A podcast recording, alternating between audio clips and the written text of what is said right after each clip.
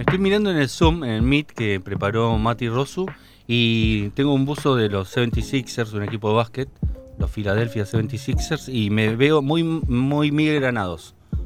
Hay, hay un poco de Miguel Granados. ¿No? Estoy como medio Miguel un pequeño homenaje a ese gran programa que fue Últimos Cartuchos con Martín Garabal. Eh, Prometidos deuda, eso nunca se dijo en la radio. Lo prometido es deuda. María del Mar Ramón está con nosotros. Eh, Vicky Breyer es su nombre y apellido real, pero todos la conocemos como Juariu. Muy bien. Eh, del otro lado, creo que ya se está preparando para Bendita TV. ¿Puede ser que estés en el estudio? Estoy en el estudio, acá, cerquita, digamos, estoy- me metí en un estudio cualquiera que no sé dónde- ni, ni sé dónde estoy, pero es como que está un quilombo todo acá. Pero hoy vas a estar en Bendita. Sí, ahora en un ratito estoy en Bendita, en una hora. ¿Vas todos los días a Bendita? No, depende, es como por la pandemia, a veces vengo cuatro veces por semana, a veces todos los días, a veces dos veces, es como depende. Ahora, por ejemplo, esta semana vuelve Beto al piso, así que también eh, vuelve Edita de panel, entonces ya somos, somos muchos panelistas, entonces tenemos que ir repartiéndonos más o menos. Y son las más jovencitas de los panelistas, ¿no? Eh, sí, no tanto, digamos, tengo, parecía la edad Maglietti, no parece, pero sí, no soy tan chica. Da, da jovencísima. ¿Vos decís que no Doy- sos tan doy- joven? Sé. Do- sé que doy muy joven, mucho más, mucho más de lo que soy. Mucho más. Me han dado, no sé, 23 años, 24 años, 25 y tengo más, bastante más. Para mí tiene 25. Bueno, es lo que está diciendo. ¿no? Soy como viste la película La huérfana, Sí, claro. una Pero, vieja que parece una niña. pero vos sos la buena. Más. Sos como la, la versión de la huérfana buena, la que no hace maldades. Claro. Va, alguna maldad que otra haces también. ¿Cómo? Alguna maldad que otra también haces. Y sí, sí, sí. A mí, no, digamos, no, tampoco no, no soy tan buena, tampoco. Capaz que los anteojos, los dos rodetitos engañan un poco. A propósito de eso, te quería consultar algo que yo ya sé, pero capaz que la audiencia no, que es medio que te hiciste famosa sin querer. No era algo que habías Sí. buscado, ni siquiera lo habías estudiado, no eras periodista. ¿Cómo fue eh, ese proceso para la gente que te conoce ahora eh, de la transformación de Vicky a, a Juariu? Y mira, fue como medio como un chiste que quedó. Digo, yo trabajaba en una agencia de relaciones públicas, se llamaba Dinamarca, que contenía el canciller. Y ahí uno de mis jefes me dijo, ¿por qué no haces videitos eh, hablando bien tucumano, como hablas, que es tan divertido, de algo que te guste? Digo yo, bueno, está bien. Digo, como me parecía como que estaba divertido. Y empecé a hacer unos videitos eh, hablando de los famosos. Entonces dije, a mí me gusta mucho la farándula argentina, mucho. Entonces digo, ¿qué es lo que, digamos, qué, qué aporte puedo dar yo a lo que, digamos, algo que no hay de farándula para no hablar tipo las cinco noticias o contar lo que estaba pasando? Y vi que nadie hablaba de lo que pasaba con los famosos en Instagram, que te estoy hablando hace como tres, cuatro años atrás. Digo, nadie hablaba de eso y era mucho peor que ahora, era terrible. Lo Dejaban más señales que ahora. Muchísimo, eran terribles las cosas que ponían antes. No sé, era como que tenían mucho, eran mucho más descuidados de lo que se veía en, el, digamos, alrededor, lo que ponían eh, en el pie de foto, cómo mostraban los canjes, porque era la primera, digamos, era, el- era como lo que los famosos empezaban a, hacer, a saber lo que era el canje, ¿no? O sea, antes no lo hacían o, no- o lo hacían en la tele. Entonces empezaban a, a imitar a los influencers de cómo hacían los canjes. Entonces era muy bizarro. verdad. Además- entonces dije, acá alguien, alguien tiene que hablar de esto. Y en esa época eh, vos podías ver eh, si estabas si estabas mirando y llegabas en el momento correcto, podías ver a quién le daba like. ¿Te acuerdas que uno podía ver los likes que, podía, que ponían? Era, yo ahora lo veo, digo, era re botón Instagram. Por, yo vivía en ese lugar, digamos, ¿viste? Donde veías todas las interacciones que Sí, hacían todas las personas con los seguidores. Vivía ahí. Yo entraba a Instagram para ver eso. Claro, rebotona era. Es decir, si vos Era, estabas... claro, porque si vos comentabas algo, a mí me aparecía, Matías Castañeda comentó a tal persona. Entonces vos ya está, ya lo tenías ahí. Total, total. Y aparte lo era muy difícil para sostener una pareja, porque cualquier eh, like era un era un problema. Y claro, sí. No porque podías- aparte era, vos veías cuando lo ponían al like, por más que después lo hayan sacado. Claro. Entonces era Re muy buchón. tremendo. Sí, muy. La Era transformación de... La transformación de esa columna que desapareció a hoy eh, y transformó Instagram también en la red social de mostrarse a la red social de coger. A hoy, como no te muestra nada de todo Sí. eso, y lo- de hecho Claro. busca que sea oculto, eh, transformó a Instagram en Tinder técnicamente. Y sí, porque aparte, hablando con mucha gente que usa Tinder, eh, pasan del Tinder al Instagram. Claro, Como que directamente. es como una forma de, de conocer gente que quizás no la tenés en Instagram y que la quieres agregar o la podés agregar. Entonces, y ya después sigue todo en Instagram. O sea que sí. O sea que sí. Bueno, vos, ¿qué es lo que empieza este, esta operación de búsqueda eh, en vos? O sea, ¿es un comentario que hacen o una noticia? Antes, ¿cómo empezaba? Y después, hoy en día, que nos imaginamos que tenés un poco más de información, pero ¿cómo empieza esta operación de rastreo? ¿O es por los likes? Vos empezás a ver likes que se repiten y decís acá. Claro, bueno, es como una mezcla de todo. Yo, por ejemplo, lo que hago, que ahora ya lo sacó Instagram, o sea, me va cerrando puertas, pero Claro. me voy reinventando. Porque antes vos podías ver desde, desde la computadora, por ejemplo, si vos abrías Instagram, era distinto que si lo abrías desde, la, desde el celular. Desde la computadora vos podías ver quién eran las últimas personas que esa persona había seguido.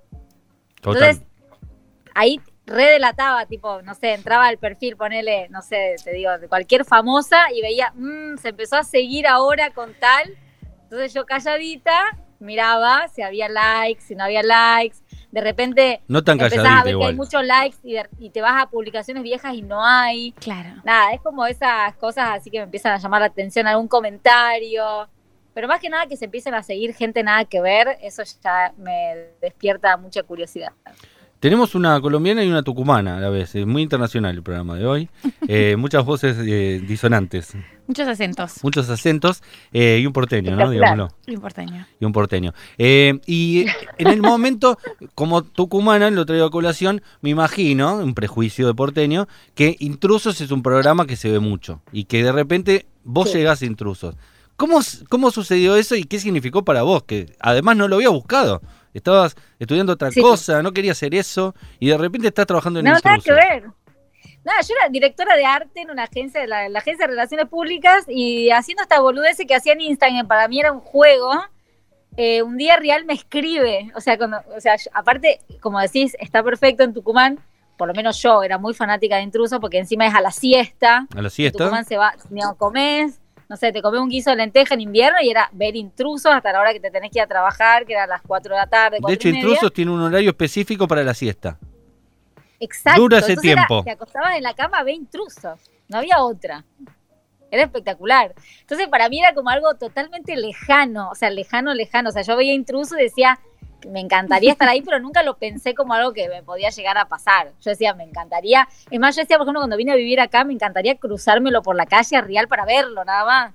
O sea, imagínate, era como re lejano. Y nada, cuando me escribió por Twitter, un mensaje privado, yo casi me muero. Digo, no puede ser.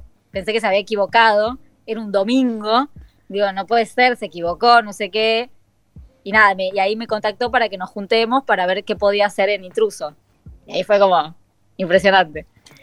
Y cuando me junté con él, nada, me recagué de miedo, estaba así cagada de miedo y decía, aparte, tenía que mostrarme como que no me importaba, ¿entendés? Como, hola, ¿cómo andás, Jorge? ¿Qué tal? Claro. Cualquiera. Somos colegas, ¿sabes? Claro, no, fue, fue, fue como, no sé, me pasan muchas cosas muy rápido, entonces todavía como que no lo termino de procesar.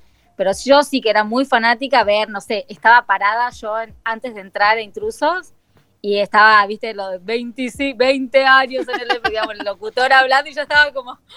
lo estoy viendo en vivo. Sí, de hecho le habías dedicado una un poquito La canción. magia también porque aparece Real, viste, que baja, era como que bajaba por un lugar y era re poco mágico verlo de ahí. Claro. No era, no, no, la canción de Barry White no era tan, tan épica.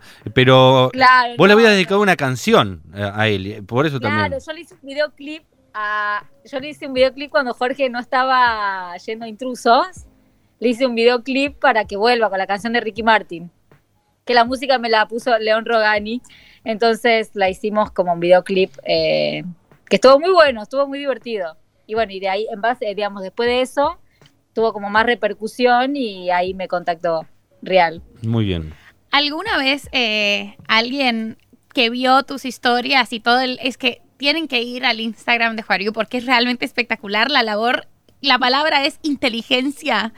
Y a mí lo que me sorprende del, del stalkeo es que es toda información pública. O sea, todas estas personas hacen esto dentro de, de la órbita pública. Exacto. No hay ninguna intromisión a su privacidad o un mail o ni siquiera un paparazzi. Es todo del- de lo que ponen en redes sociales y ponen otros.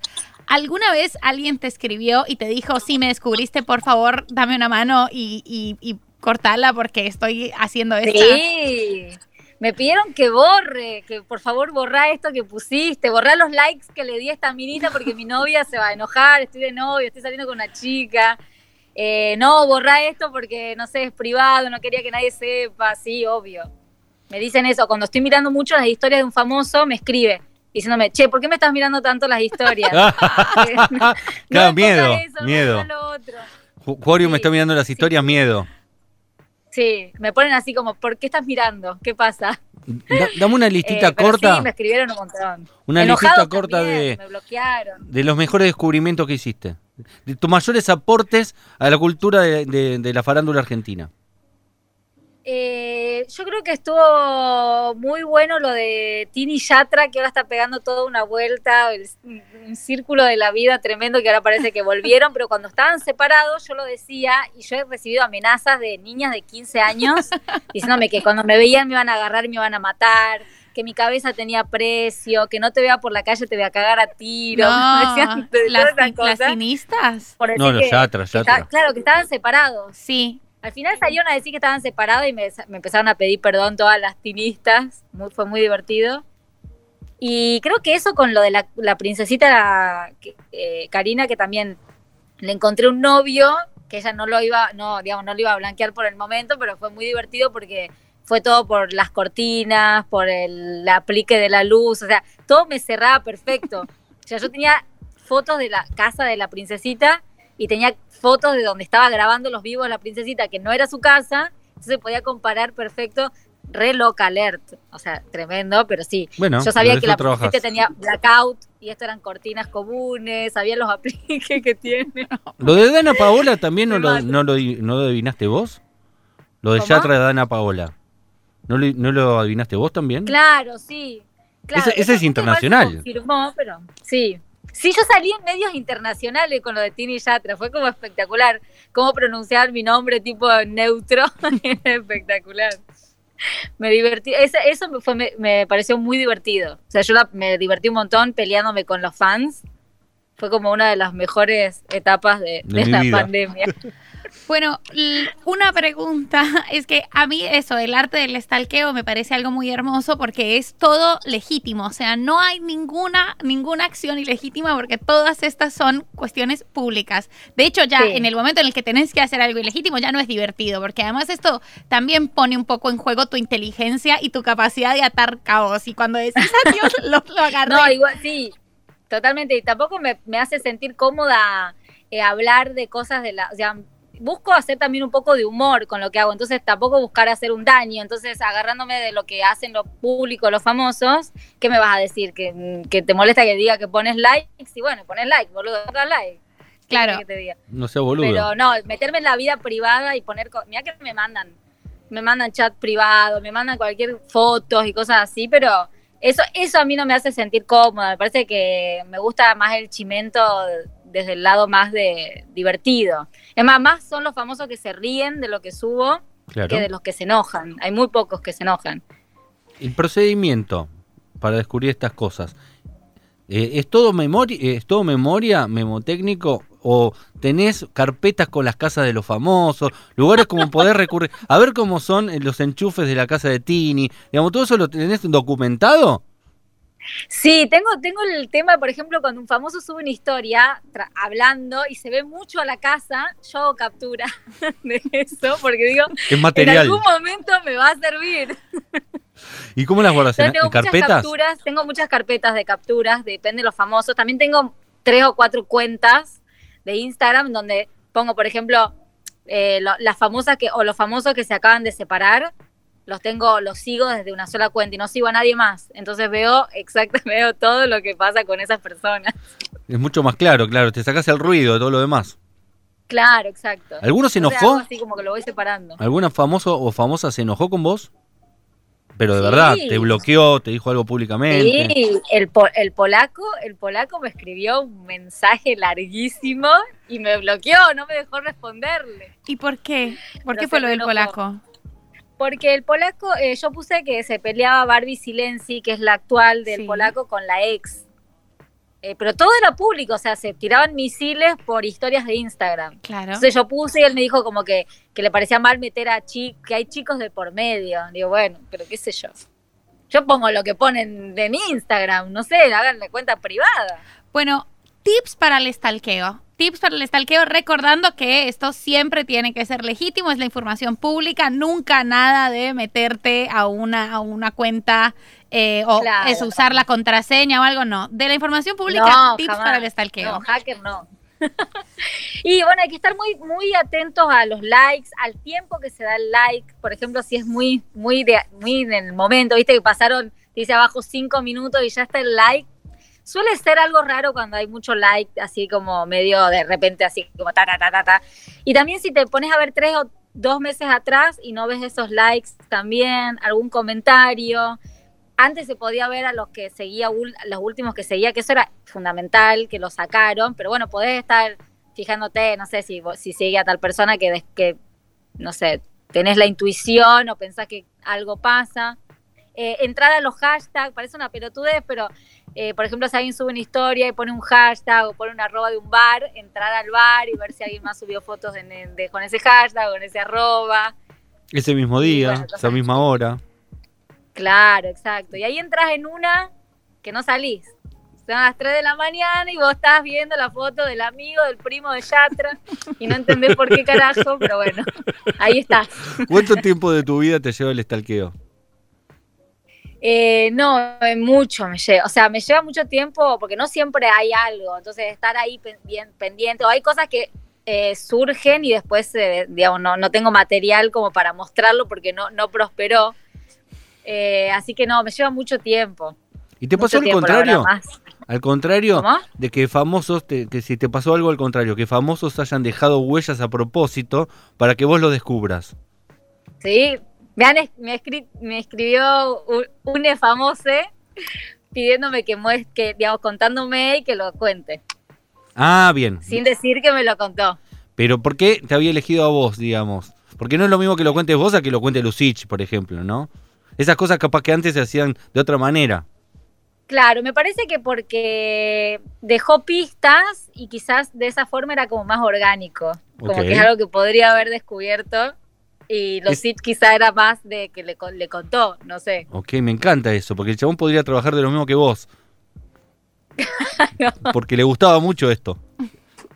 ¿Te apareció alguna competencia ¿De quién? a- de que haga lo mismo que vos? Y no, o sea, al principio de, sí me molestaba el hecho de que sentía que me sacaban información o no, no me nombraban. Claro, al principio. Sentí un poco un ninguneo, un poquito un ninguneo como esa boluda o me pronunciaban mal el nombre a propósito. Pero después nada, me dejó de molestar porque también abrí, o sea, hay como había una, digamos, hay una puerta que ya, ya hay un montón de cuentas que lo están haciendo. Claro. Entonces a veces también eh, yo también o reinventarme o ver de qué forma, eh, digamos, ahí, o sea, ahora yo por ejemplo quiero poner una primicia, la quiero, quiero investigarla bien y ya está, ya salió en otra Ya salió en otro lado, cuenta, claro. Ya, ya es como más difícil lo que hacía, entonces ya hay muchas cuentas que lo hacen. Antes lo hacía yo sola, no tenía competencia.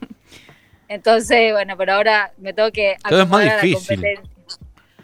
Wariu, eh, vos tenés toda una militancia del cáncer de mama y quería como que nos contaras un poquito de eso, del cáncer de seno, cuáles son algunas recomendaciones que hay que tener en cuenta, eh, y que no nos olvidemos de este tema, Sí. estalqueo y además Sí. eh, buena prevención de salud. Control. Claro, total. Ahí se nos está cortando. Se Ahí está. Cárcel. Te escuchamos entrecortada, ¿Me Juario, querida. Hola. ¿Ahí? Ahí. Ahí, Mejor, ¿no? Un poquito mejor, pero ¿Me todavía no del escuchan todo. mejor? Sí, te escuchamos mejor. A ver, me voy a mover. Que, sacá la A ver, imagen. si ¿Querés sacar la imagen? ¿Ahí estoy? Gracias a vos. Sí, te Está escuchamos perfecta, Juario. Ah, bueno. Nada, yo siempre recomiendo que se toquen mucho, que se conozcan el cuerpo. Yo, a mí me pasó de, de- de tocarme y yo siempre me tocaba y me toqué algo raro, digamos, algo que no me tocaba antes. Entonces es muy importante autoexaminarse, tocarse, cada tanto, ver si se siente algo distinto. Y si se siente algo distinto, no importa qué, lo que sea, ir al, ir al médico, hacerse los controles. eh, cada seis meses si tenés antecedente, una vez al año, sí o sí hacerse los controles porque el 90% de las personas que lo detectan a, a tiempo eh, se- Ay, se te volvió a cortar. eh, con- La estamos perdiendo un poco ¿Cómo? a Juario. ¿Quer- ¿Querés sacar la imagen? Y así es que la estamos viendo por un Meet, así que Claro, quizás quizás si sacas la imagen se escucha mejor. se escucha mejor. A ver, Ya que esto es radio. a ver, ahí. Ahí está mejor. Excelente, Juario. Ahí está. Nada, como me parece que es muy importante ir al médico, hacerse los chequeos eh, anuales. El 90% de las mujeres que se hacen el chequeo y lo detectan a tiempo se curan. Entonces es re importante y re alentador eh, ese dato. Entonces me parece que hay que hay que ir al médico sí o sí, hacerse los controles y dejarse de joder. Es una vez al año, no pasa nada. A mí me pasó, tuve la suerte de que me toqué un bultito, fui al, al médico así inmediatamente, me hizo hacerme una ecografía y me dijeron que era algo dudoso, me- era muy chiquito, medía 7 milímetros, o sea, fue medio un hallazgo. Claro. Y nada, me operaron, me lo sacaron, y era malo, eh, me tuve que hacer rayos y ahora, digamos, hasta hoy estoy haciendo un tratamiento con una medicación, que estoy como, estoy en menopausia, como me pongo unas inyecciones cada tres meses y tomo una medicación todos los días, pero bueno, hace cuatro años que estoy eh, haciéndome los controles y vamos, vamos bien. Y del consejo que estás dando me, me interesa también que te pasó cuando eras muy chica. Esto de pensar que solo le pasa a la gente grande, ¿no? Que y aún siendo chica que Sí. tengan este cuidado. Digo porque tenemos No una audiencia futuro muy joven, ¿no? Sí, sí, no solamente que era chica, tenía 29 años cuando me detectaron el, el tumor, sino que no tengo antecedentes familiares. Claro. Cero antecedentes familiares. Ni- nadie en mi familia tuvo cáncer de mama. Claro.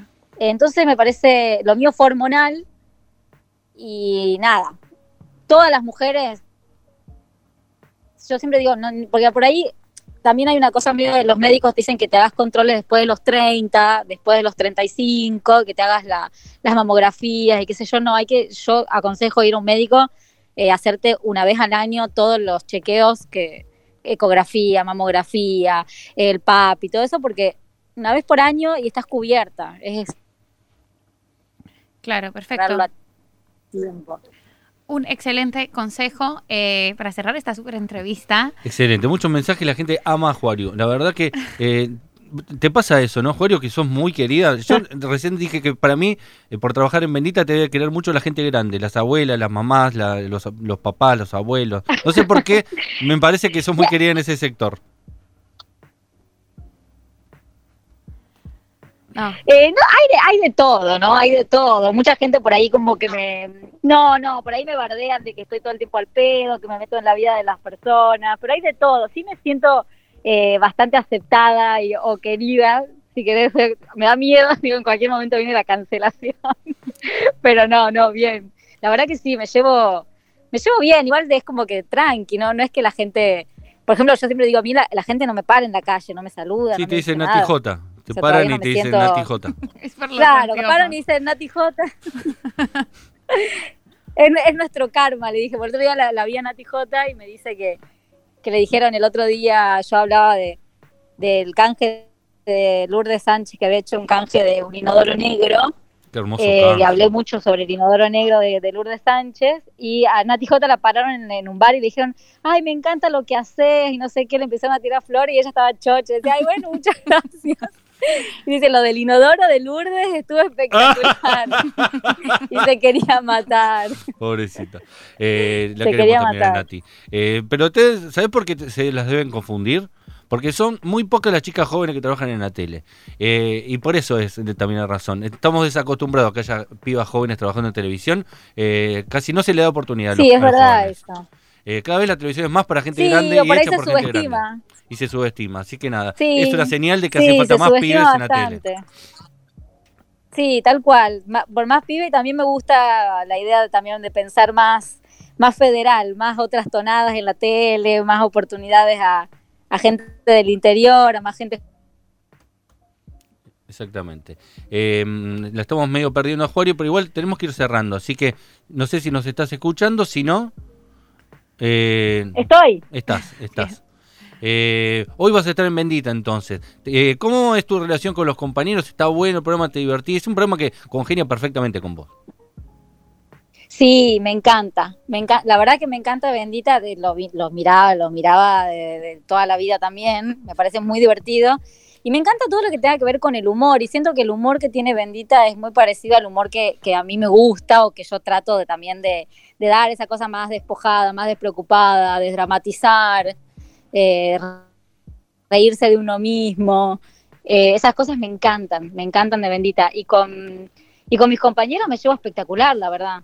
Estoy como sorprendida de todo el ambiente, los productores, los compañeros. Es un ambiente muy genuino, o sea, se vive la misma, lo mismo que pasa a- sobre en cámara, es exactamente igual atrás. Entonces es como muy relajado en ese sentido, muy lindo. Acá te mandan dos mensajes de amor. Eh, te amo, Juariu, no veo bendita, casi no sigo influencers, pero vos sos todo. Y eh, vos, vos sos todo. ¡Qué No responsabilidad! Yo representaría para esa persona a los influencers. Claro, además me, me encanta porque para esta persona que se denominó B, eh, no sabe bien a quién estás conectando y con quién, pero igual lo disfruto. O sea, la intimidad de cualquier persona, la conozco o no, pero déjame ver, ¿quién le dio ¿Sabes like a que- quién? Pero déjame espiarlos que igual. mucha- gente- Empatizo, empatizo mucha mucho. gente me eh, mucha gente me escribe y me dice eso. Me dice, no sé de quién estás hablando, pero quiero saber Pero quiero saber más. más. mucha gente me escribe eso. Otro mensaje Sí, de amor. exacto. Prendí tarde la radio y escucho a la gran Juariu. Y aquí alguien pregunta si viniste para quedarte en este programa. No estaría mal, pero no, tiene otros, otros compromisos. Trabaja en Bendita a esta hora. Pide mucho dinero Claro, ahora aparte. estoy, justo a la, bueno, a las ocho y media. A las ocho y media estoy en Bendita, pero cuando quieran eh, voy para donde, cuando estén en el piso, no sé si están ahí o hacen todo por Zoom todavía. Nosotros Pero hacemos en el piso por ahora porque somos poquitos. Eh, pero sí, estás invitada en cualquier momento para hacer ese juego también. Me encantaría. eh, ese juego que nos da hacer uno María del Mar o alguno un clásico tuyo de eso que hay que elegir entre dos cosas horribles e impensadas. A ver. Uy, a ver. ¿Te gustaría eh, el día de mañana te levantás y no tenés ningún tipo de, de- de- de poder sobre tus decisiones? Y todo tu día va a estar eh, va a estar digitado por uno de estos famosos que te voy a decir ahora que va a decidir todo lo que vas a tener que hacer vos en ese día. Ajá. ¿Sí? A ver. Bueno, uno es eh, Vicky Sipolitakis o Alex Canigia. Oh, eh, es difícil. Primero quiero decir que para mí un día sin tener que tomar decisiones es un buen día. O sea, me gustaría entregarme a la merced de cualquiera.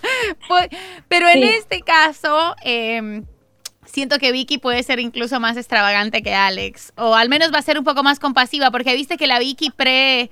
eh, ¿Cómo se llama? Pre-Masterchef es una y después lo que, lo que nos quedó de la Vicky de Masterchef Sí. es, es otra, es otra percepción. Es, Sí, sí, sí. amorosa y considerada. Así que se lo, se lo entrego a Vicky. Ah, bueno, está bien. Yo también haría lo mismo, creo. Sí, a- aparte Alex Canigia no debe ser Así parecido está- a su vida pública. Para mí Vicky es más parecido a ella en la intimidad a lo que él es en la intimidad. Alex no debe ser nada parecido a lo que muestra. Debe ser un pibe normal, Sí, yo qué no sé. sa- claro, no sabes por dónde te va a salir. Claro, es- Capaz que es re sensible, no sabemos. Eh, estimaría que no, pero por lo menos distinto de lo que se muestra. No parece, si no lo esconde bastante bien. Eh, te agradecemos mucho, Juario. Vos sabés que te admiro, que me encanta lo que haces, te lo dije siempre. Ay, Eh, me alegra mucho este momento que estás pasando, eh, porque realmente sos muy talentosa y la gente talentosa le merece, se merece que le vaya bien. Ay, bueno, muchas gracias, muchas gracias, muchas gracias a ustedes dos y les mando un beso enorme y muchas gracias por pensar en mí para, para esta nota. No, gracias. vos. por favor, gracias a vos por hacerla. Un beso muy grande y mucho gusto. Un beso.